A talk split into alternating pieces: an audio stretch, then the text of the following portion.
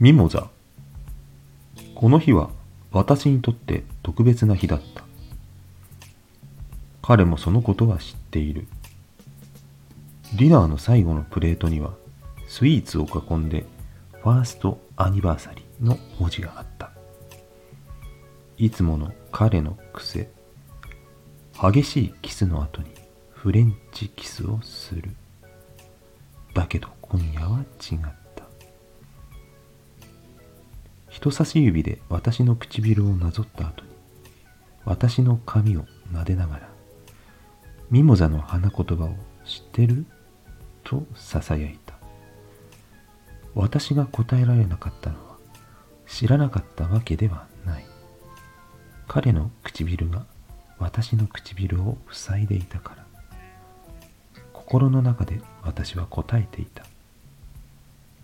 感謝友情エレガント。そしてシークレットラブ。そのすべてが当てはまる。そして彼がリザーブしていた部屋の天外ベッドのカーテンもミモザの色。